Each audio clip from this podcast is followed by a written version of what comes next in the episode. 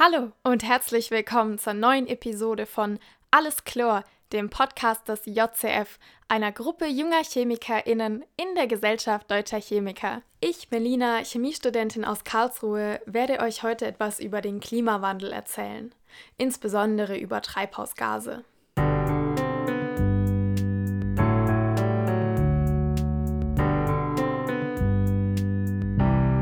Der JCF Podcast was bedeutet Klimawandel? Allgemein werden statistische Veränderungen der Ergebnisse von meteorologischen Messungen als Klimawandel bezeichnet. Es geht hierbei um klimatische Veränderungen, aber auch um deren Auswirkungen auf die Menschheit. Was ist das Klima? Das Klima bezieht sich immer auf einen Ort und eine Zeitspanne. Die Weltorganisation für Meteorologie, kurz WMO, empfiehlt das Wetter immer über mindestens 30 Jahre zu mitteln. Das Wetter ist dabei der physikalische Zustand der Atmosphäre an einem definierten Gebiet oder an einem bestimmten Ort über einen kurzen Zeitraum von wenigen Stunden bis Tagen. Wie kommt es also zu solchen Veränderungen? Wenn die Sonne auf die Erde strahlt und wir dadurch permanent Energie erhalten, dann muss die Erde doch kontinuierlich wärmer werden, richtig? Natürlich ist das System nicht ganz so einfach. Die maximale Strahlungsintensität der Sonne liegt im sichtbaren Spektralbereich bei 480 Nanometern, also, Achtung Wortwitz, im grünen Bereich. Etwa 30 Prozent der Sonnenstrahlung wird direkt wieder als sichtbares Licht in den Weltraum zurückgeworfen ob das durch Reflexion an Wolken, an einer Atmosphärenschicht oder an kleinen Partikeln geschieht, ist erst einmal irrelevant. Der Anteil, der in Form von Strahlung in den Weltraum abgegeben wird, wird auch die Albedo der Erde genannt. Insgesamt muss aber ein Strahlungsgleichgewicht herrschen, da die Erde sonst wirklich immer wärmer werden würde. Tatsächlich wird der größte Teil der einfallenden Strahlung auf der Erde in Wärmeenergie umgewandelt und dann in Form von Wärmestrahlung wieder abgegeben. Die maximale Strahlungsintensität liegt hier im infraroten Spektralbereich. Das ist für Wärmestrahlung überhaupt nichts Außergewöhnliches. Die Temperatur, die die Erde hätte, wenn das Strahlungsgleichgewicht genau so vorhanden wäre, sind minus 18 Grad. Ein bisschen kalt, oder? Tatsächlich findet bereits ein natürlicher Treibhauseffekt statt, durch den wir eine Temperatur von weltweit durchschnittlich 15 Grad Celsius erreichen können. Was dieser natürliche Treibhauseffekt ist, ist erstmal leicht erklärt. Es wird nicht alle Wärmestrahlung wieder in den Weltraum abgegeben, sondern wir behalten ein bisschen dieser Energie hier auf der Erde, wo es deshalb wärmer wird. Aber wie genau funktioniert das? Hier kommen die Treibhausgase ins Spiel. Treibhausgase können infrarote Strahlung, also Strahlung im infraroten Spektralbereich, absorbieren, sind aber für sichtbares Licht durchlässig. Mit anderen Worten, die Strahlung kommt von der Sonne Richtung Erde durch die Treibhausgase durch, aber die Wärmestrahlung von der Erde kommt nicht mehr durch die Treibhausgase in den Weltraum. Die Treibhausgase absorbieren nämlich im infraroten Spektralbereich, aber sie emittieren diese Strahlung auch wieder. Diese Emission findet dann in alle Raumrichtungen statt. Dadurch wird auch ein Teil der Strahlung wieder in Richtung der Erdoberfläche abgegeben. Auf diese Weise wird Energie auf der Erde festgehalten und sorgt für die Erwärmung. Die wichtigsten natürlichen Treibhausgase sind Wasserdampf, Kohlendioxid, Lachgas, Methan und troposphärisches Ozon, also Ozon in der untersten Schicht der Atmosphäre, in der wir leben. Den größten Teil des natürlichen Treibhauseffekts machen Wasserdampf inklusive der Wolken mit über 60 Prozent aus. CO2 folgt danach mit über 20 Prozent. Für den natürlichen Treibhauseffekt ist auch wichtig, wie viele verschiedene Gase sich in der Atmosphäre aufhalten. Unterschiedliche Gase absorbieren nämlich in unterschiedlichen Spektralbereichen. Mit anderen Worten, wenn jetzt zum Beispiel Wasser eine bestimmte Wellenlänge durchlässt, CO2 diese aber absorbiert, bleibt die Energie trotzdem auf der Erde erhalten. Das heißt, viele verschiedene Treibhausgase sorgen für einen größeren Treibhauseffekt, als wenn wir die gleiche Menge von nur einem Gas hätten. Der natürliche Treibhauseffekt ist aber an sich überhaupt nicht schlimm, sogar lebensnotwendig. Minus 18 Grad Celsius als globale Durchschnittstemperatur fände ich schon eisig kalt. Was ist am Treibhauseffekt also das Schlechte? An dem natürlichen Treibhauseffekt erstmal nichts. Es ist gut und wichtig, dass der so stattfindet. Schwierig wird es erst, wenn man daran etwas verändert. Und genau das ist in den vergangenen Jahrzehnten passiert. Das relevante Stichwort lautet hier Industrialisierung. In Deutschland begann die Industrialisierung nach dem Ende des Wiener Kongresses im Juni des Jahres 1815 mit der industriellen Revolution. Die preußisch-rheinische Dampfschifffahrtsgesellschaft wurde gegründet, es entstanden Eisenbahngesellschaften, kurz gesagt, der Schiff- und Eisenbahnbau erlebte einen Aufschwung. Aber auch die Fabriken begannen mit der Industrialisierung. 1903 begannen zum Beispiel die Kekshersteller Balsen in Deutschland das Fließband zu nutzen. Die Produktionszeiten verkürzten sich, die Preise sanken und bald wurde das einstige Luxusgut Auto für jedermann unverzichtbar. Aber mehr Produktion, mehr Transport und mehr Stromverbrauch bedeutet unweigerlich auch mehr Abgase, und zwar zum Großteil CO2. Der CO2-Gehalt unserer Atmosphäre hat von 280 ppm, also Parts per Million, im Jahr 1812 bis 392 ppm im Jahr 2012 um 40 Prozent zugenommen. Zwischenzeitlich beträgt die CO2-Konzentration in unserer Atmosphäre sogar schon über 410 ppm, Stand 2020. Hauptursache ist die Verbrennung von Kohle, Öl und Gas, aber auch das Abholzen der Regenwälder. Durch die signifikante Abnahme an Bäumen dort kommt es zu deutlich weniger Photosynthese, bei der CO2 verbraucht wird. Dadurch kann man die Abholzung auch mit einer Freisetzung an CO2 um die Menge, die nicht verbraucht wird, gleichsetzen. Und jetzt einmal ganz logisch gedacht, mehr Treibhausgas CO2 bedeutet höherer Treibhauseffekt, bedeutet höhere Temperatur auf der Erde, richtig? Ganz genau. Aber dadurch tut sich noch ein weiteres Problem auf. Es gibt riesige Ozeane auf dieser Welt, 71 Prozent unserer Erdoberfläche bestehen aus Wasser, also Meere, Seen, Flüsse, Bäche, Tümpel und so weiter. Wasser kann CO2 aufnehmen. In Wasser reagiert das CO2-Molekül zu Kohlensäure. Das kennt man zum Beispiel vom Sodastream. Mathematisch ergibt sich das als CO2 plus H2O gleich H2CO3. H2CO3 ist die Summenformel von Kohlensäure. Diese Kohlensäure liegt im Gleichgewicht mit ihren beiden Basen Hydrogencarbonat und Carbonat vor. Das ist ein klassisches Säure-Base-Gleichgewicht, bei dem sich die jeweiligen Konzentrationen an einem gewissen Punkt einpendeln und dann nicht mehr weiter ändern. Tatsächlich finden dabei aber trotzdem die ganze Zeit Reaktionen statt, die sind einfach nur in die eine Richtung gleich schnell wie in die andere Richtung, weshalb sich makroskopisch die Konzentration nicht mehr verändert. Bis das Gleichgewicht erreicht wird, beeinflusst die entstehende Kohlensäure aber den pH-Wert des Wassers in saure Richtung, wodurch sich das Ökosystem Ozean verändert.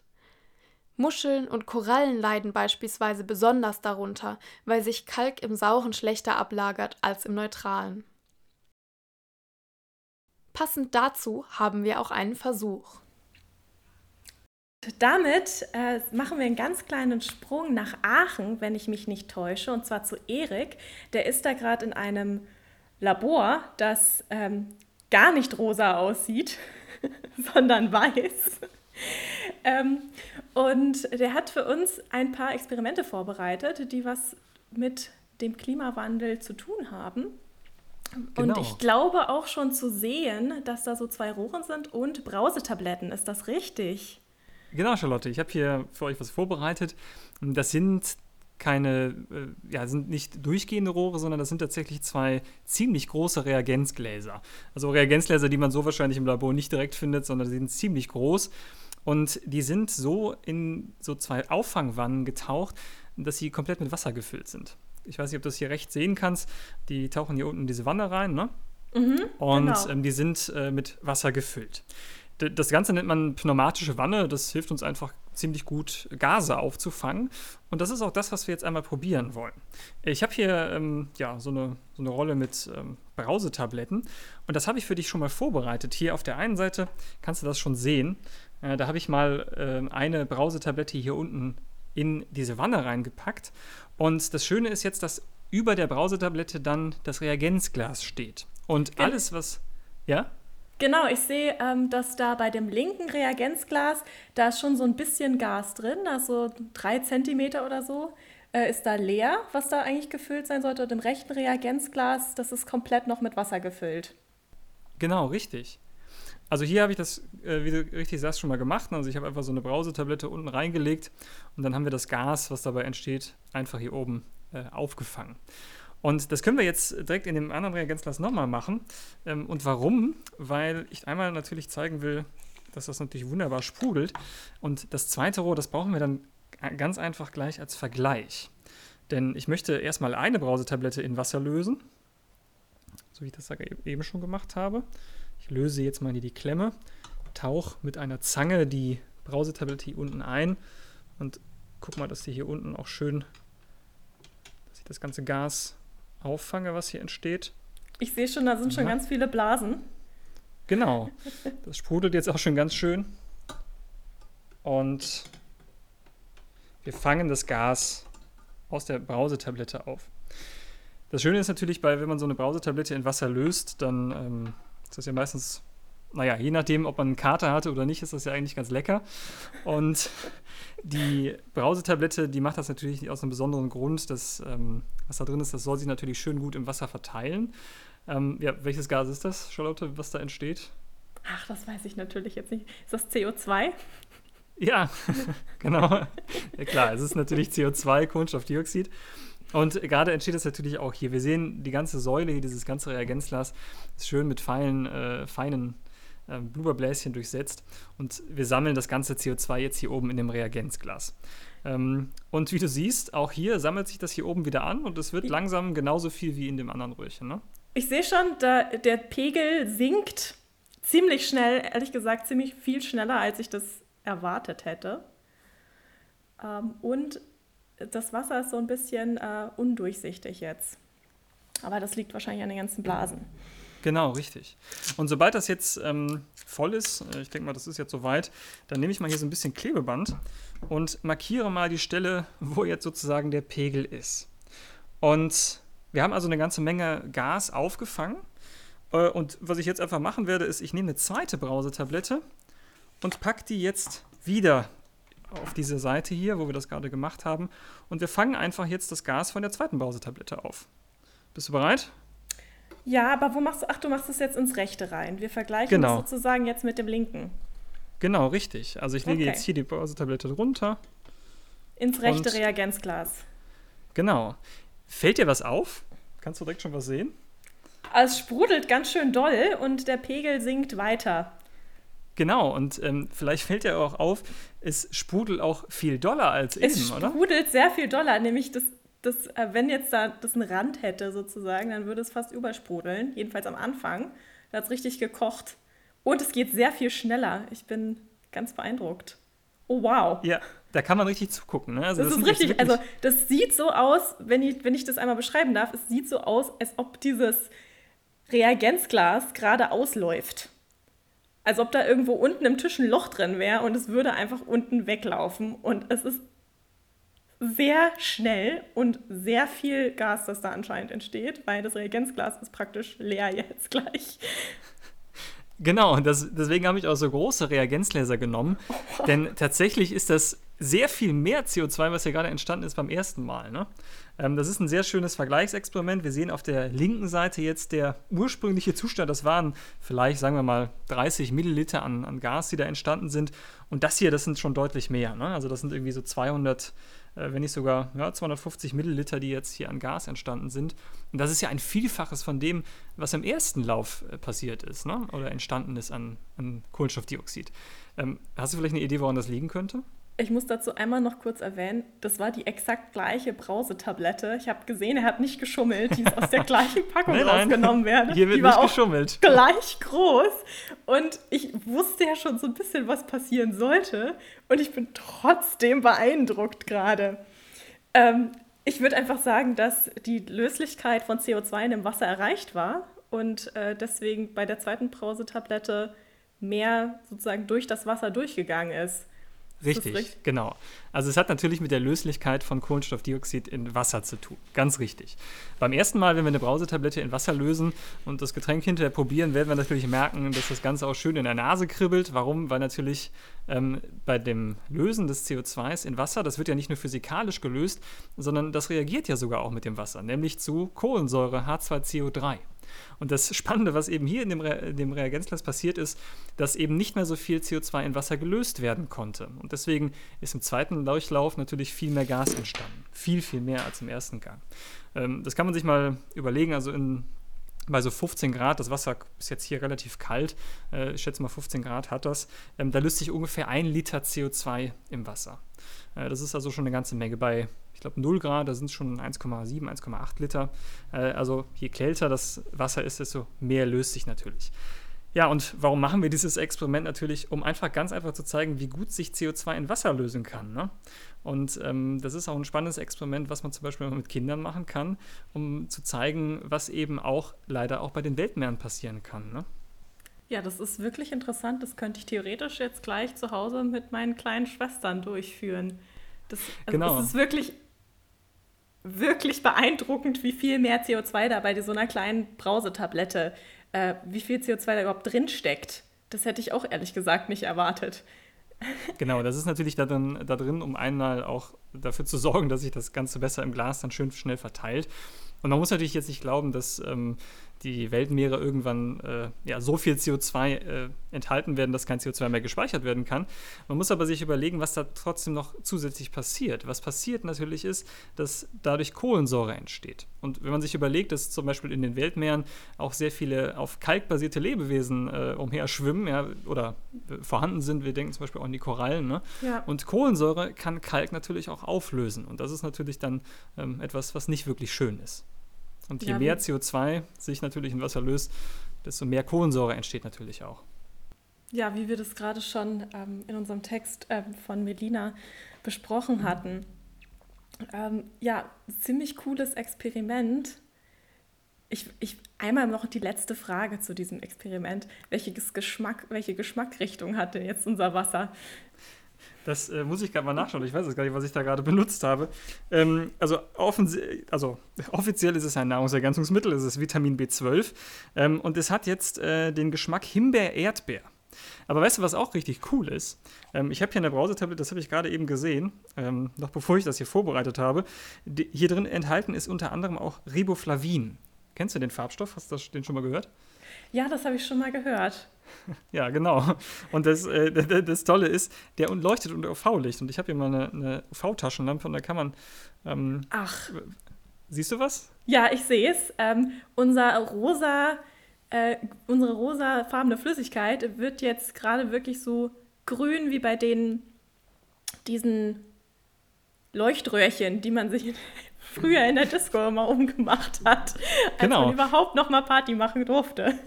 Richtig, denn dieser Farbstoff, der, der, der fluoresziert nämlich unter UV-Licht, also nimmt das für uns unsichtbare UV-Licht auf und wandelt das in sichtbares Licht um und deswegen leuchtet das jetzt hier gerade so schön. Äh, und da kann man den Füllstand eigentlich auch ganz gut erkennen. Also ein netter, nettes Gimmick noch nebenher oder netter Nebeneffekt. Ja, das ist halt Chemie, ne? Und Chemie äh, ist natürlich wunderschön. Und das haben wir jetzt auch in dem Experiment gesehen, dass man mit einfachen Dingen eben sehr viel zeigen kann. Alles Chlor? Cool. Alles Chlor. Vielen Dank. so, Wasser kann CO2 aufnehmen. Das wird dann zu Kohlensäure. Jetzt ist das Problem aber, dass kälteres Wasser mehr CO2 aufnehmen kann als wärmeres Wasser. Mit anderen Worten, durch die globale Erwärmung wegen des höheren CO2-Gehaltes in der Atmosphäre wärmt sich das Wasser langsam auf und gibt CO2 ab. Faszinierender Fakt am Rande: Tatsächlich wäre es sogar möglich, dass das Wasser etwa 95 Prozent des anthropogenen, also menschengemachten CO2 aufnimmt. Jedoch ist die Durchmischungsgeschwindigkeit von Wasser ziemlich langsam, weshalb es Jahrhunderte dauern würde, bis die ausreichende Durchmischung mit den tieferen Wasserschichten stattfindet. Dort kann das CO2 nämlich in Form von Calciumcarbonat, also als Kalksediment, abgelagert werden. Bis die Reaktion aber ausreichend häufig stattgefunden hat, werden Jahrtausende vergehen. Das ist viel mehr Zeit, als ich erleben werde. Aber das ist ja natürlich noch nicht alles. Es gibt ja schließlich nicht nur CO2. Weitere Treibhausgase sind zum Beispiel Methan, CH4, Lachgas, N2O, Schwefelhexafluorid, SF6 und fluorierte Treibhausgase wie wasserstoffhaltige Fluorkohlenwasserstoffe, HFKW abgekürzt, und perfluorierte Kohlenwasserstoffe, FKW. Die Treibhausgase wurden im Jahr 1997 auf der dritten Klimakonvention der Vereinten Nationen in Kyoto erstmals schriftlich festgehalten. Dort kann man das auch nachlesen. Seit 2015 zählt übrigens auch Stickstofftrifluorid NF3 zu den Treibhausgasen. Beginnen wir bei Methan. Spuren von Methan gab es schon immer in der Atmosphäre, hauptsächlich als Zersetzungsprodukt pflanzlichen Materials in Sümpfen. Zwischenzeitlich hängt die Methankonzentration in der Atmosphäre aber linear mit der Weltbevölkerung zusammen. Während es vor 100 Jahren noch 2 Milliarden Menschen auf diesem Planeten gab, sind es zwischenzeitlich, Stand Februar 2021, 7,8 Milliarden. Die Menschheit hat sich also fast vervierfacht. Dementsprechend ist auch der Methangehalt in unserer Atmosphäre in den letzten 100 Jahren um fast das Vierfache gestiegen. Aber der menschliche Körper allein produziert nicht so viel Methan. Vielmehr sind es die Zuchten von Wiederkäuern und auch Reissümpfe, in denen das Methan in Massen von Bakterien produziert wird. Methan ist auch Hauptbestandteil von Erdgas in unterirdischen Lagerstätten und in Lagerstätten unter dem Meeresboden der Arktis. Wir Menschen nutzen Methan sowohl als Energieträger als auch als Ausgangsstoff für die chemische Produktion von Grundchemikalien. Die Lachgaskonzentration ist zum Glück nicht so stark angestiegen. Zwischen 1750 und 2015 ist der Lachgasgehalt unserer Atmosphäre nur um 17 Prozent angestiegen. Die jährliche Konzentrationszunahme wird auf 0,25 Prozent geschätzt. Hauptursache ist hier die Stickstoffdüngung, die natürlich ebenfalls mit der Weltbevölkerung wächst, und die mikrobielle Umsetzung des Düngers zu Lachgas. Das süßlich riechende Lachgas hat auch überraschend viele Anwendungen. Der Name deutet schon auf seine leicht berauschende Wirkung hin. Im Gemisch mit Sauerstoff wird es zum Beispiel bei kleineren Operationen gelegentlich als Anästhetikum verwendet, beispielsweise zum Ziehen eines Zahnes. Da sich das Gas bei erhöhtem Druck hervorragend in Fetten löst und dazu geschmacksneutral und ungiftig ist, wird es auch als Treibmittel in Sahnesprühdosen verwendet. Unter Druck verflüssigt sich N2O übrigens recht schnell. Stahlflaschen mit N2O für medizinische Zwecke und die Druckkapseln für Sahnebereiter enthalten dementsprechend überwiegend flüssiges Lachgas. Lachgas hat übrigens noch eine weitere interessante Eigenschaft und die werden wir jetzt hören. Und damit sind wir dann zurück bei Erik in Aachen, der noch ein zweites Experiment oder ein weiteres Experiment für uns hier vorbereitet hat. Was wäre das denn? Ähm, das ist ein Experiment mit Lachgas. Aha. Und äh, Lachgas, äh, das kommt dir eventuell im Alltag, äh, begegnet dir das häufiger, als du wahrscheinlich glauben magst. Ähm, unter anderem nämlich in Sahnesprühdosen. Ach, das ist ja interessant. Ich hätte jetzt eigentlich gedacht, dass da sowas wie Stickstoff drin ist. Weil es genau, ist ja auch das, was man immer als Inertgas benutzt eigentlich. Genau, da könnte man sich überlegen, was benutzen die denn überhaupt als, als Treibgas, um, das, um die Sahne da rauszubefördern. Da würdest du sagen, Stickstoff. Naja, Stickstoff hat einen Nachteil. Ähm, und ähm, der Nachteil ist, dass dabei, wenn man das als Treibgas für die Sahne verwenden würde, die würde sehr, relativ fad schmecken äh, und man kriegt auch nur sehr kleine Bläschen. Das heißt, man würde gar nicht es hinkriegen, die Sahne so schön aufzuschäumen. Ähm, ja, was könnte man sonst für ein Gas nehmen? Was ist das noch für Ideen, was man nehmen könnte für Sahne? Keine Ahnung, andere Treibgase. ja, man könnte vielleicht CO2 denken, ne? Nur der Nachteil ist, wenn man CO2 nimmt, äh, dann wird die Sahne sauer. Das haben wir ja äh, in dem ersten Experiment schon gelernt, dass dann Kohlensäure entsteht. Also würde die Sahne sauer werden, das heißt, sie würde dann nicht mehr schmecken. Ähm, was könnte man anderes nehmen? Naja, ähm, da würde sich noch Lachgas anbieten. Äh, die Stickstoffmonoxid, da kann man auch mal hinten drauf gucken auf die Sahnesprühflasche, äh, das steht da so drauf. Natürlich steht da nicht Lachgas drauf, sondern die Stickstoffmonoxid. Und N2O eben, und das hat nämlich einen interessanten Nebeneffekt, denn das schmeckt noch leicht süßlich. Und deswegen Ach. wird es, ja, deswegen wird es verwendet in, in Sahnesprühdosen. Aber bevor jetzt irgendjemand von den Hörern äh, und Hörern auf die Idee kommen sollte, das zu schnüffeln, bitte nicht machen, denn ähm, das ist erstens ungesund und nicht so äh, förderlich, wenn man auch noch Nase, äh, Sahne mit in die Nase bekommt. Ähm, und es hat natürlich auch einen Grund, warum äh, nur erfahrene Ärzte äh, Narkoseärzte sind. Ähm, das sollte man natürlich nicht machen. Tatsächlich ist aber eben Lachgas in den Sahnesprühdosen drin, weil es eben leicht süßlich schmeckt. Und dann fällt der Geschmack natürlich nicht so auf bei der Sahne. Da sieht man natürlich, es ist wirklich überall Chemie drin. Für alle, die in der Schule äh, ge ge gemurrt haben, das brauche ich doch nie wieder. Ich war übrigens auch dabei und jetzt studiere ich Chemie und ich bin sehr glücklich damit. Aber weiter zum Experiment. Genau, Lachgas also. Richtig, und ähm, tatsächlich werde ich jetzt aus so einer, so einer ähm, ja, Sahnekapsel hier, werde ich tatsächlich mal dieses Gas benutzen. Man kann das hier hören, das ist ähm, hier drin. Und ich werde das jetzt gleich ähm, ja, in ein Rohr einleiten. Du siehst es hier schon auf dem Tisch, was kannst du hier erkennen? Ja, es ist ungefähr ein sehr, sehr großes Reagenzglas, noch viel größer als das vom CO2-Experiment. Und Erik schüttet da gerade auch aus einem kleinen Fläschchen ähm, eine Flüssigkeit rein. Ich glaube, die hattest du noch nicht erwähnt. Nee, das ist Ethanol, das ist Alkohol. Okay. Äh, Jedenfalls ist es ein sehr großes Reagenzglas. Genau, richtig. Es ist äh, kein Reagenzglas, weil der, weil der Boden halt ähm, mit einem Stopfen verschlossen ist und oben ist es eigentlich ein Rohr. Oben ist es gerade noch offen. Ich habe da gerade Ethanol reingegeben. Und dieses Experiment, was wir jetzt machen werden, das ist ein ziemlich historisches Experiment. Denn das hat schon Justus von Liebig 1853 äh, vorgeführt, nämlich vor Königin Therese. Ähm, damals hat er das in einer etwas, äh, naja, sagen wir mal, schärferen Version gemacht. Er hat keinen Alkohol verwendet, so wie wir das jetzt machen, in Verbindung mit dem Lachgas, sondern Schwefelkohlenstoff. Und Schwefelkohlenstoff ist ein ziemlich leichtflüssig, äh, äh, Lösemittel, ist aber leider auch sehr giftig, deswegen würde ich das hier ungern benutzen. Hat aber auch den Nachteil, dass, äh, wenn das verbrennt, unter anderem auch Schwefel entsteht. Und das ist dann zum Saubermachen ziemlich eklig und deswegen äh, ja, nehmen wir hier Alkohol. Und der Effekt ist der gleiche, den werden wir gleich hören. Ich bin schon gespannt. Ich fülle jetzt mal dieses Rohr mit Lachgas. Nachdem da schon der Alkohol drin ist.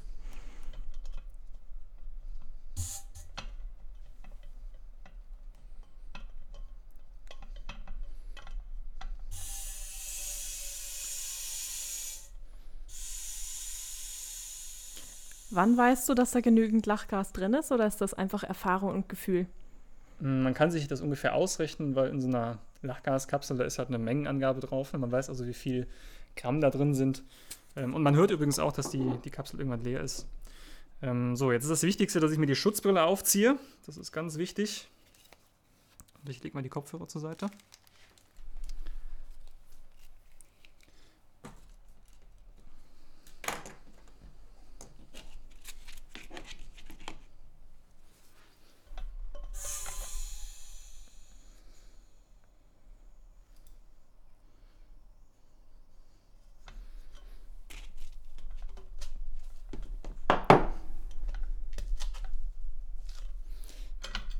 Jetzt nehme ich das Rohr hier nochmal ganz vorsichtig raus und schüttel einmal das ganze Rohr, damit sich der Alkohol auch wunderbar schön verteilen kann. Jetzt ist da nämlich äh, auf beiden Seiten Stopfen. Ich sehe jetzt auch den unteren Stopfen.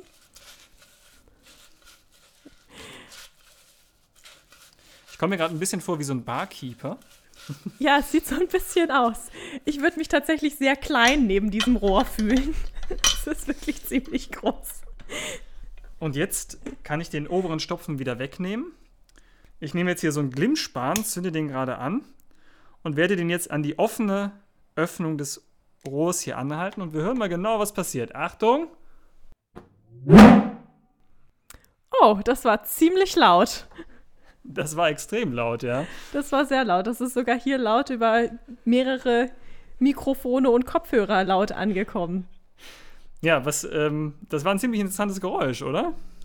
Ja, ich fand, das hat sich so ein bisschen angehört wie mein Hund, der gerade schlafend auf der Couch liegt und es klingelt und er weiß, Ja. er darf nicht bellen, aber er kann sich nicht zurückhalten und macht dann einmal uh, Genau. äh, interessanterweise ist dieser Versuch tatsächlich auch unter dem Namen bellender Hund bekannt. Also das ist auch der Lachgas-Wuffi. Genau. Und äh, dieses Experiment, wie gesagt, ist halt historisch und äh, macht eben dieses wunderschöne äh, Geräusch. Es gibt, ähm, auf YouTube gibt es richtig coole Kanäle, zum Beispiel den, den, ähm, den ähm, Professor Sir Martin Poljakov, der hat äh, von Periodic Videos, die haben das mal mit einer Hochgeschwindigkeitskamera aufgezeichnet. Und da sieht man richtig dolle, wie diese Flammenfront in dem Rohr hier komplett pulsiert. Also die geht runter und wieder hoch und wieder runter. Ähm, und dadurch entsteht halt so eine Vibration in dem Rohr und diese Luftsäule in diesem Rohr, die fängt dann eben an zu schwingen. Und das ist eben dieser charakteristische Ton, den wir gehört haben. Ähm, das entspricht auch eben oder hat auch eben mit der, dieser Länge des Rohres zu tun, weil dann eben die Wellenlänge des Rohres ähm, entscheidend ist für dieses charakteristische Geräusch. Also ein richtig cooles Experiment, äh, was ich finde eigentlich ganz gut zum Thema Lachgas passt. Ja, vielen Dank. Wir werden vielleicht auch die, den Link zu diesem Hoch, ähm, jetzt habe ich gerade das Wort vergessen, der Kamera. Hochgeschwindigkeitskamera, ja. Dankeschön, Highspeed-Kamera war jetzt das, was ich im Kopf hatte. Ähm, nach, äh, unten verlinken, damit ihr euch das angucken könnt. Ganz einfach. Vielen Dank für diesen Versuch, der war auch sehr interessant. Ja, sehr gerne. Und damit gehen wir dann zurück zu Melina und ihrem, äh, ihrer Information über den Klimawandel. Danke, Charlotte, und danke, Erik. Die Treibhausgase, die ich euch als nächstes vorstelle, gehören zu den besonders hinterhältigen. Ich spreche von Fluorkohlenwasserstoffen und hier möchte ich exemplarisch Tetrafluorkohlenstoff und Perfluorethan nennen.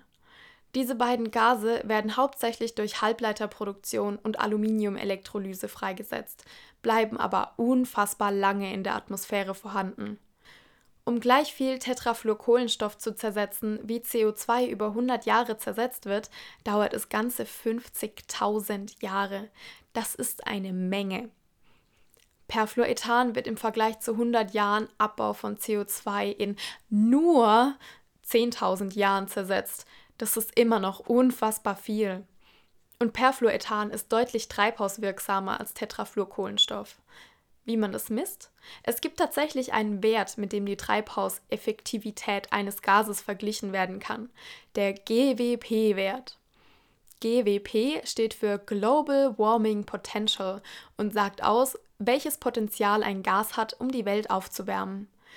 Der GWP-Wert wird immer relativ zur selben Masse CO2 in einem bestimmten Zeitraum angegeben und berücksichtigt dadurch auch die Abnahme des Gases im angegebenen Zeitraum, also dessen sogenannte Verweilzeit. CO2 hat für den Zeitraum von 100 Jahren ein GWP von 1, Methan bereits von 23, Lachgas schon von 296 und, was man jetzt nicht denken würde, aber Wasser von 310. Ein wirklich hohes GWP besitzen aber die FKWs, die Fluorkohlenwasserstoffe. Tetrafluorkohlenstoff hat beispielsweise ein GWP von 5700 und Perfluorethan ein GWP von 11900. Dass das nicht gut für die Temperatur auf dieser Erde ist, kann man sich denken. Der Grund hierfür liegt übrigens an zwei Eigenschaften, die vor allem bei perfluorierten Kohlenwasserstoffen zu finden sind. Die stark polare Fluorkohlenstoffbindung führt zu einem hohen Dipolmoment. Das erlaubt eine stärkere Wechselwirkung mit der infraroten Wärmestrahlung und führt so zu stärker schwingenden Molekülen. Je mehr von diesen sehr polaren Fluorkohlenstoffbindungen an einem Kohlenstoffatom vorhanden sind, desto stärker ist dieser Effekt. Außerdem sind vor allem perfluorierte Kohlenwasserstoffe besonders stabil und besitzen deshalb eine hohe Verweilzeit in der Atmosphäre.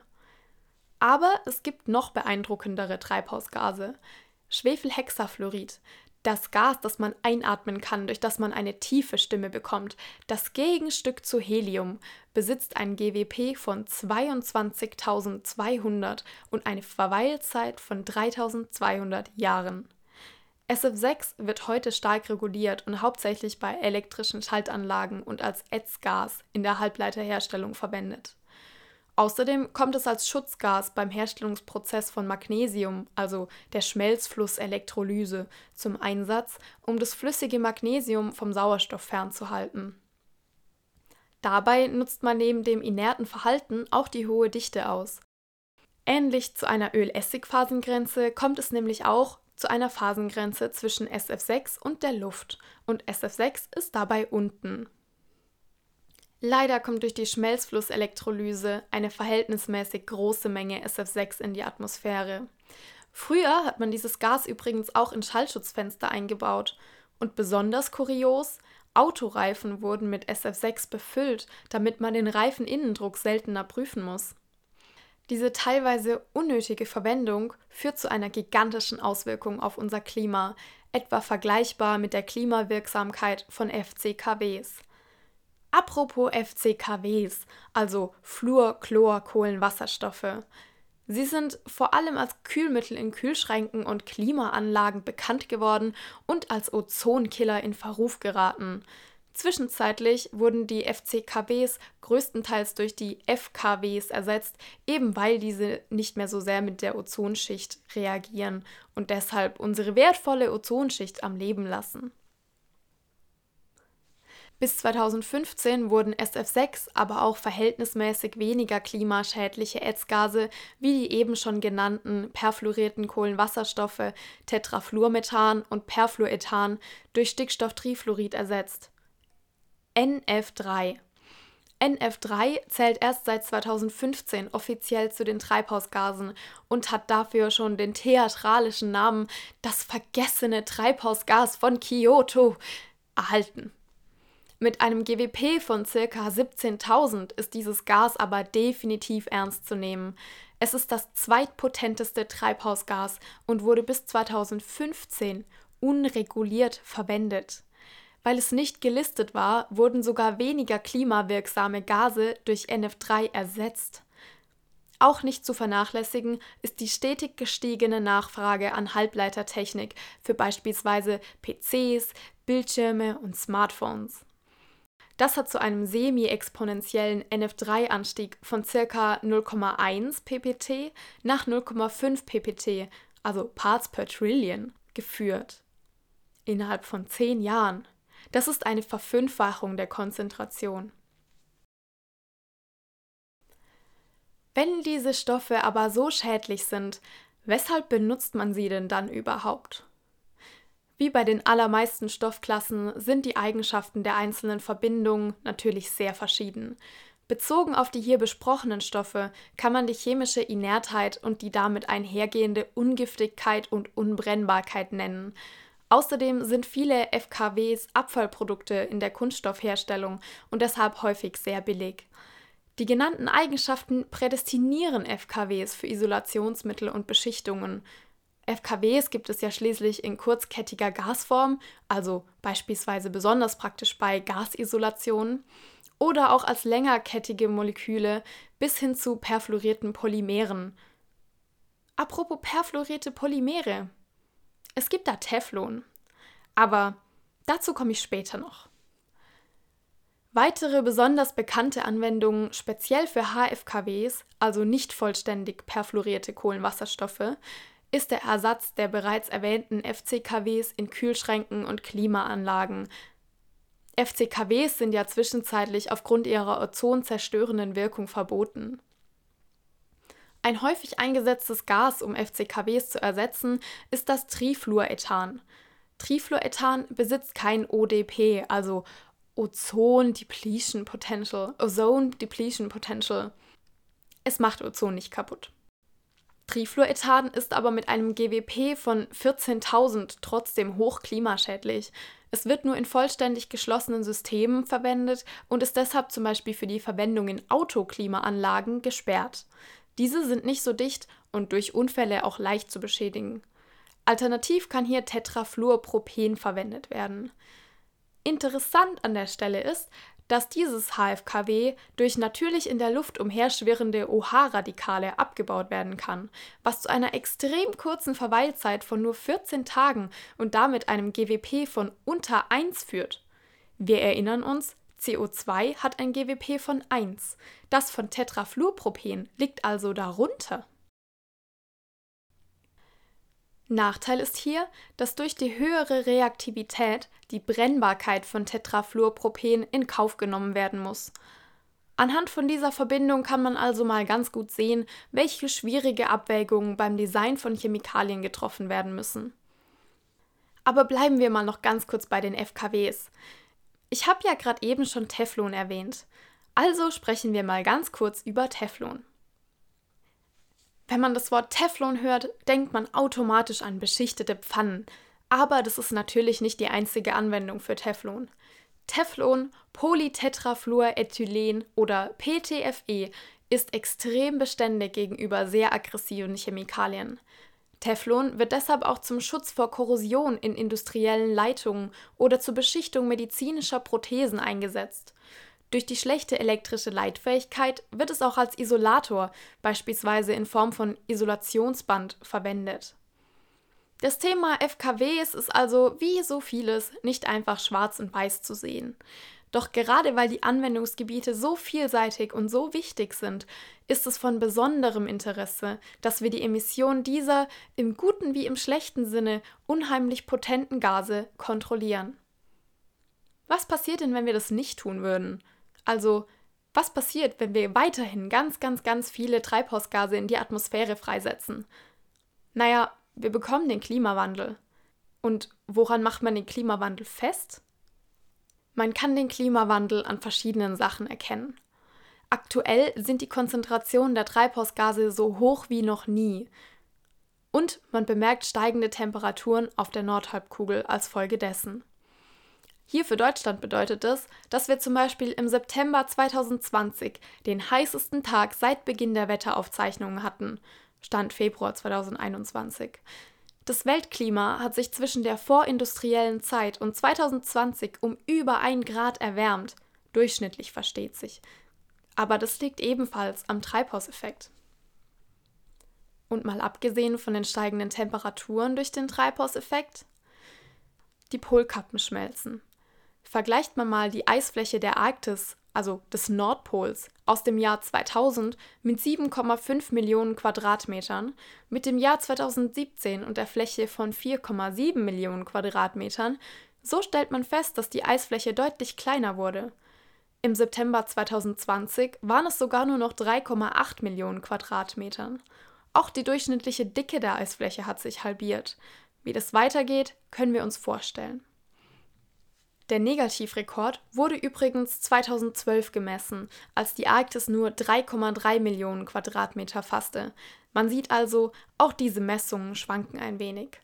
Übrigens, nette Info nebenbei, für die Vergleichbarkeit wird die Fläche der Arktis jedes Jahr im September gemessen.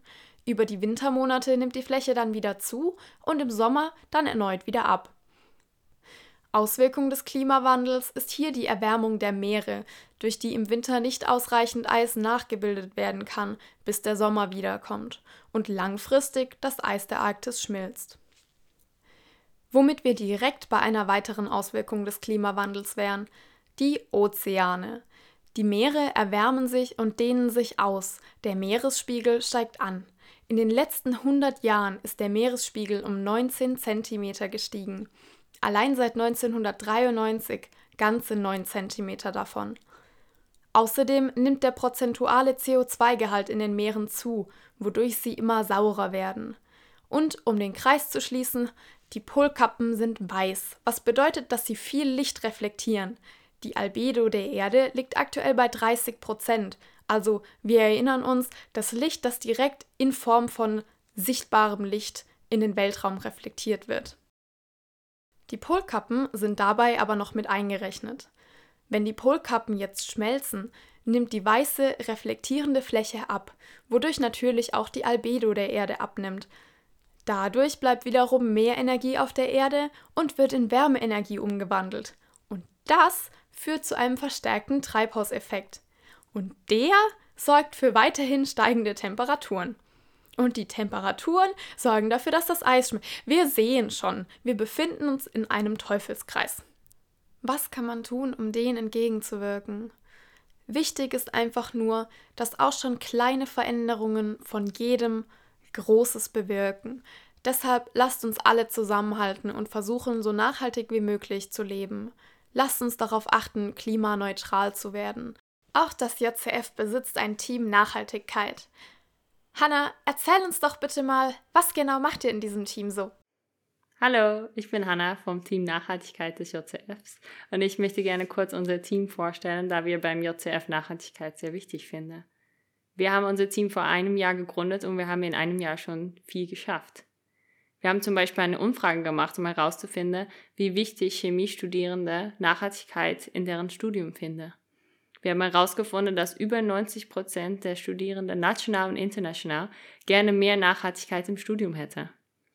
Auch haben wir Leitfäden aufgestellt für regionale nachhaltige Veranstaltungen. So können Regionalfora ganz leicht deren Veranstaltungen nachhaltiger machen und Wissen verbreiten. Drittens haben wir uns auseinandergesetzt mit nachhaltigen Werbemitteln. Bald kommen unsere Samenmischungen für Wildbluten raus. Hiermit hoffen wir, Plastikwerbemittel wie Kulis und Ballons zu vermeiden. Wenn du Interesse hast an unserem Team und gerne wissen möchtest, was wir machen, schau gerne auf unsere Instagram-Seite vorbei, Nachhaltigkeit-JCF. Hier halten wir dich auf dem Laufenden über unsere aktuellen Projekte. Wenn du spezifische Fragen hast, kannst du gerne eine E-Mail schreiben an nachhaltigkeit.jcf.io. Danke fürs Zuhören. Bis bald. Danke für die spannende Vorstellung des Team Nachhaltigkeit. Nächste Episode sprechen wir übrigens darüber, was die Chemie so Nachhaltiges tut. Und außerdem geht es darum, wie man Ideen ohne Titel umsetzt. Und bis dahin ist hoffentlich alles klar.